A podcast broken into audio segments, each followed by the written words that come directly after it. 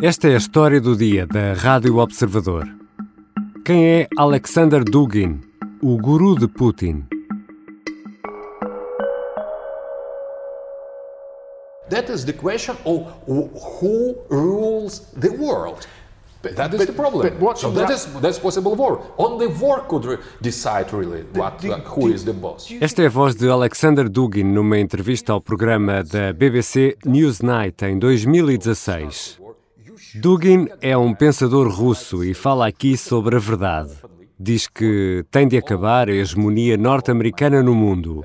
O planeta deve ser multipolar e a Rússia será um desses polos, uma superpotência. Para Alexander Dugin, a Rússia deve impor essa ideia e a guerra é um instrumento eficaz para esse fim. Our position is that we are going to fight up to the end in order to show to any to everybody that United States is not any more unique master. It's very serious, very serious, because we are seriously going to to show and to confirm. Mas quem é Alexander Dugin? Quem é este pensador russo que tem ligações a conhecidos extremistas europeus e não só? E que influência terá este homem junto de Putin? Hoje vou conversar com a jornalista Katia Bruno sobre esta figura do universo russo, Alexander Dugin.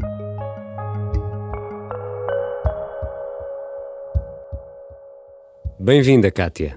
Olá, Ricardo. Vamos tentar perceber quem é Alexander Dugin, quem alguns chamam de Rasputin de Putin. Seria melhor, Kátia, se começássemos aqui por um momento de história da Rússia, explicar quem foi esta figura, Gregory Rasputin. Rasputin uh, auto-intitulava-se um homem santo, era na verdade um, um místico, não era reconhecido como santo uh, pela Igreja Ortodoxa Russa, que se tornou conselheiro um, do czar e da czarina, uh, Nicolau II de Alexandra, e que ganhou muita influência junto da corte, um, sobretudo porque o filho uh, do casal era hemofílico e ele, através dos seus poderes uh, místicos, ajudaria uh, o jovem Alexei a, enfrentar as crises da doença. E isso fez com que ganhasse muita influência uh, na corte, uh, que inclusivamente levou a que fosse assassinado depois por alguns nobres. E Dugin tem também assim barbas longas, aquele olhar penetrante, quase de, típico de hipnotizador, e uma tendência mística também tem estas características? tem exatamente essas características, daí que a alcunha tenha colado tão bem. You are known as Putin's Rasputin, and I've even seen Putin's brain. So he has listened to you in the past. The base of this affirmation is precisely the correspondence between what Putin does and what I always uh, say. Um, Alexander Dugin é um intelectual, no fundo. Um, é um, um um investigador académico, já deu aulas, escreve livros, uh, mas é uma personagem muito um, carismática, que dá muito nas vistas. Por um lado, pela sua imagem, claro, mas não só. Muito relevante aqui neste caso é que muitas das ideias que Dugin tem escrito ao longo dos 20 anos um, parecem agora estar a ser adotadas em toda a linha pelo Kremlin, nomeadamente em relação à Ucrânia, por exemplo. Revival of uh, Russian logos, of Russian spirit, uh, of Russian identity that is much more important. Vamos então olhar para a história e para o pensamento de Alexander Dugin. Já deste aí umas pistas, uh, Kátia Bruno. Afinal de contas, quem é este homem? Este homem é um russo que nasceu em São Petersburgo em 1962 e que uh, desde cedo começou uh, a movimentar-se por alguns círculos de intelectuais um, de São Petersburgo e depois também de Moscou e que teve um percurso muito quase um, errático no sentido de saltar de grupo em grupo e ir procurando um, grupos que eram sempre um pouco marginais, um pouco fora da, da, da linha. Uh, ainda durante os tempos da União Soviética estava envolvido com grupos uh, relacionados com, com o oculto, com um, misticismo e também, obviamente, contra a, a, a, União Soviética na altura, porque isso seria aquilo que era fora do, do sistema. Um, com a queda da União Soviética, ele começou a movimentar-se uh, por outros grupos, mas continua sempre esta trajetória de ser aqui uma figura que. Um, fugia da, da linha da, da, maioria. Acabou por, por interessar-se muito por, pelas correntes de, da nova direita, começou a, a, a, ler e a citar muitos autores uh, associados ao fascismo italiano, por exemplo, e acabou por evoluir para aquilo que ele hoje em dia defende, que é a sua teoria um, do quarto poder um, em que ele diz que temos de ultrapassar as, as várias ideologias que já foram experimentadas, o marxismo, o fascismo e o liberalismo, e que agora temos que chegar a um quarto movimento que, na verdade, é uma espécie de um, revolução que divide o mundo em várias partes. Mas alguns críticos dizem que ele é assim um, um verdadeiro fascista. Podemos eh, dizer isso, Kátia? Bom, uh, há muitas definições de fascismo, eu deixo isto para os cientistas políticos. Um, não há dúvidas de que Dugin tem uh, uma concepção do mundo que um, envolve um, uma série de características que podem ser semelhantes às do fascismo, que estão mais relacionadas com o, a ideia de, de, ordem e de autoridade, por um lado, e por outro, a ideia de um certo imperialismo, no sentido de que Dugin acha que há grandes potências que têm as suas respectivas esferas de influência e que essas esferas de influência devem estar um, completamente alinhadas uh, dentro de uma só nação. I always believed and I believe uh, in, the, in the future greatness of Russia because Russia was always and tried to be uh, superpower. It's our dream. Not to rule the world. E neste caso em particular, que a Rússia é um desses grandes polos e que, portanto, todos os territórios em volta que são culturalmente russos, é assim que ele define, uh, devem pertencer à Rússia e, portanto, neste caso, apoia uh, totalmente a invasão da Ucrânia. E em várias entrevistas, uh, Alexander Dugin defende mesmo essa ideia do mundo multipolar, ou seja... Our dream is not unipolarity, Russian unipolarity. It is the dream of um, decent multipolarity, to be one pole among the other. Not to be the unique pole. That is very important. Um planeta que não está dominado pela forma como o Ocidente olha para o mundo, uh, com a escala de valores do Ocidente, defende mesmo a necessidade de ter outros uh, olhares. Isto, no fundo, é uma visão plural do mundo, ou não? Até certo ponto, sim, eh, no sentido em que um, Dugin acha que não há mal nenhum em haver várias um, vários polos, como ele chama, de influência no mundo. Um, a grande questão é que, para Dugin, só deve haver esses polos e mais ninguém tem direito a fugir a eles. E, portanto, um, países como a Ucrânia, por exemplo, têm de estar no polo que ele considera que é o correto, neste caso, que é aquele que ele considera culturalmente russo e não pode partir para a esfera de influência do Ocidente. Há uma grande discussão e, e Dugin é muito perito em, em, em falar um, sobre isto de um, de um, ponto de vista intelectual e de discutir intelectualmente um, esta, estas questões. É muito interessante como há visões diferentes, até mesmo entre muitos dos intelectuais que, uh, que partilham muitas das ideias de Dugin. Uh, Veja-se o caso de Steve Bannon, o antigo conselheiro de Donald Trump e que chegou a estar na Casa Branca. Com quem Dugin já se encontrou pessoalmente e ambos já se elogiaram. Um, partilham muitas ideias semelhantes, mas discordam profundamente em relação, por exemplo, ao papel da China, um, que Bannon vê como uh, uma potência muito ameaçadora e Dugin acha que tem o seu lugar uh, como potência asiática. E Dugin também tem uma uh, teoria sobre uma Euroásia, um domínio de, uma, de um grande continente que seria a Euroásia. Que ideia é esta, Cátia Bruno?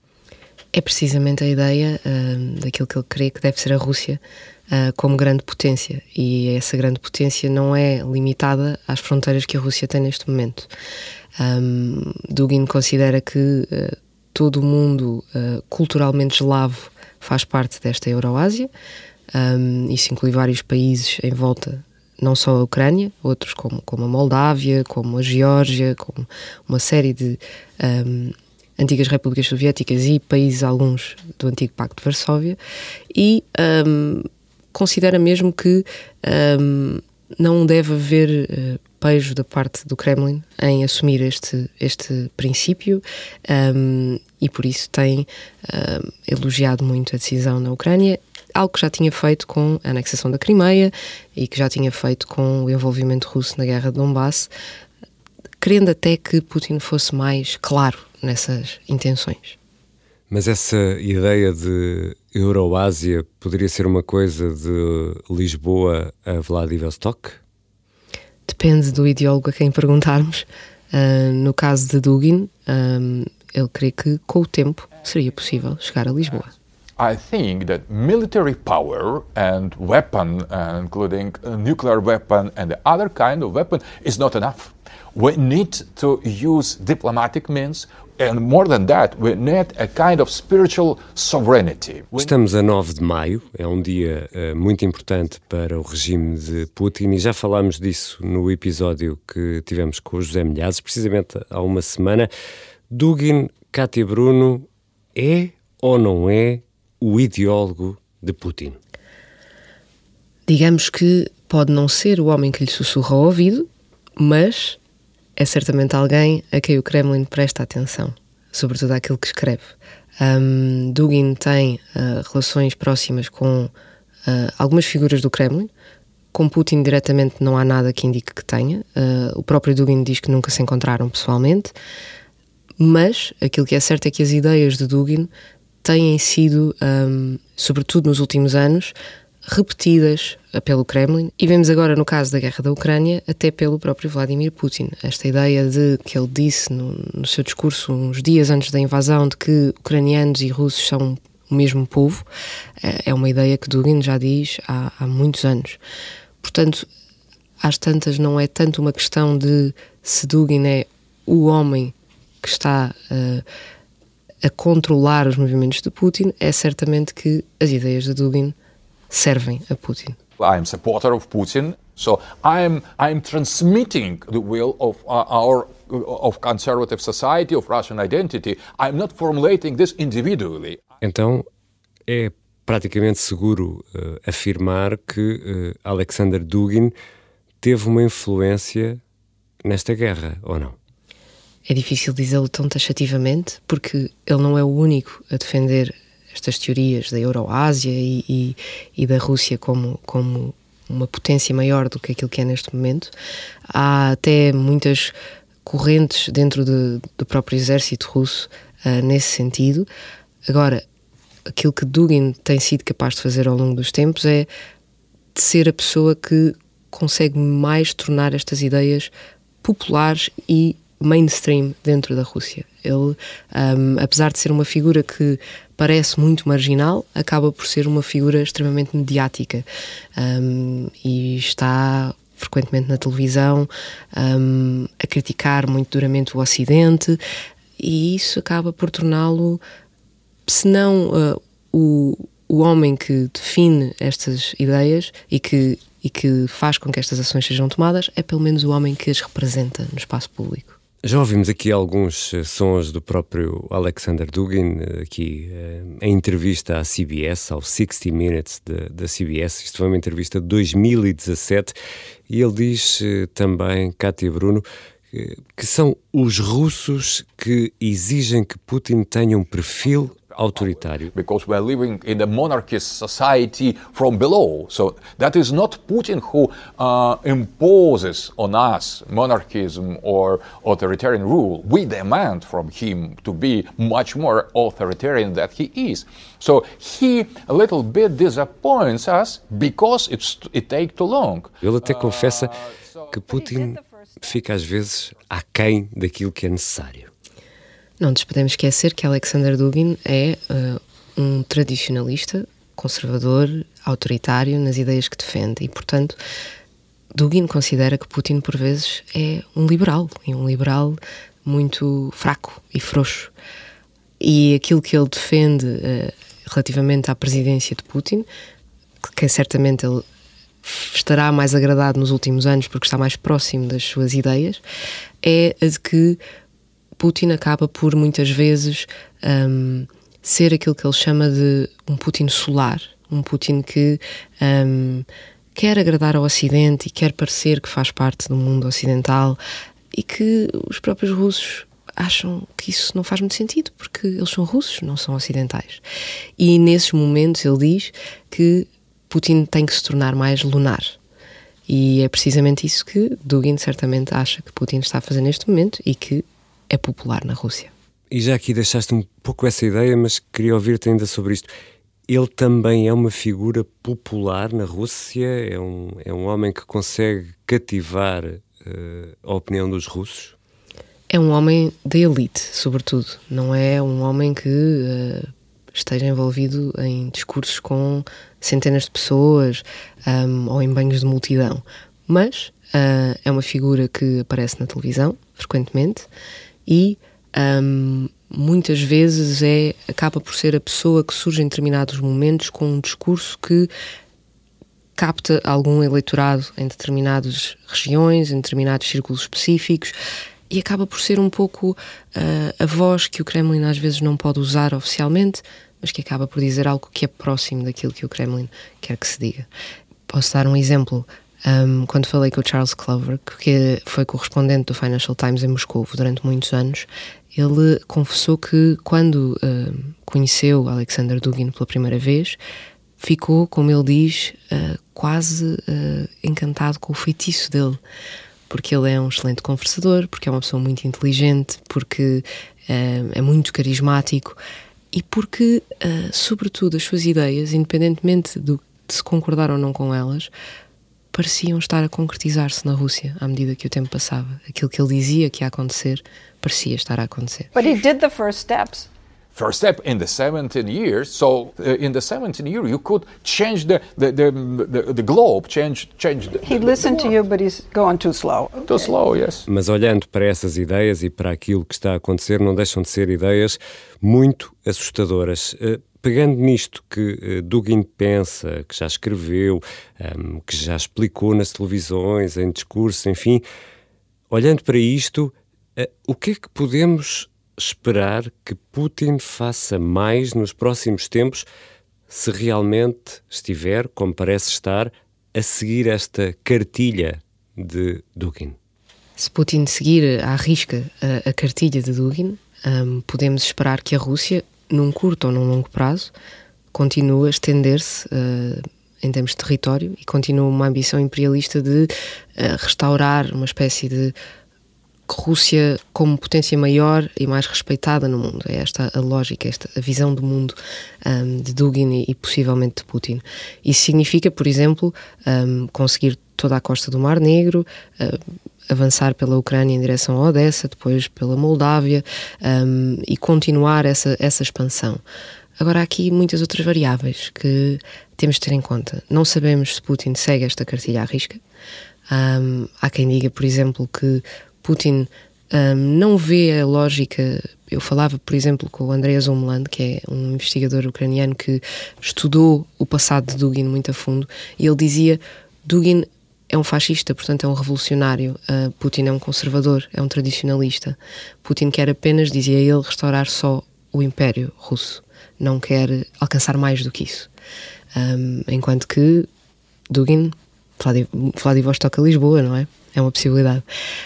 Para além de tudo isto, temos que ter em conta que um, há muitas movimentações dentro do próprio Kremlin.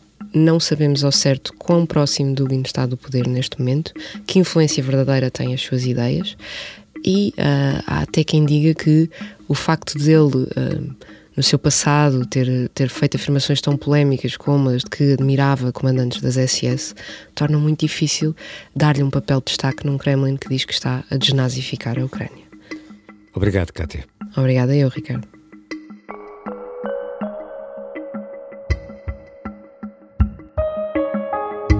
Kátia Bruno assina um especial no Observador em que traça um perfil de Alexander Dugin. Este pensador que nega ter uma relação com Vladimir Putin, mas que há muito defendia a anexação da Ucrânia como um dos passos na reconstrução da Grande Rússia de uma superpotência. Esta foi a história do dia. A sonoplastia e a música do genérico são do João Ribeiro. Eu sou o Ricardo Conceição. Até amanhã.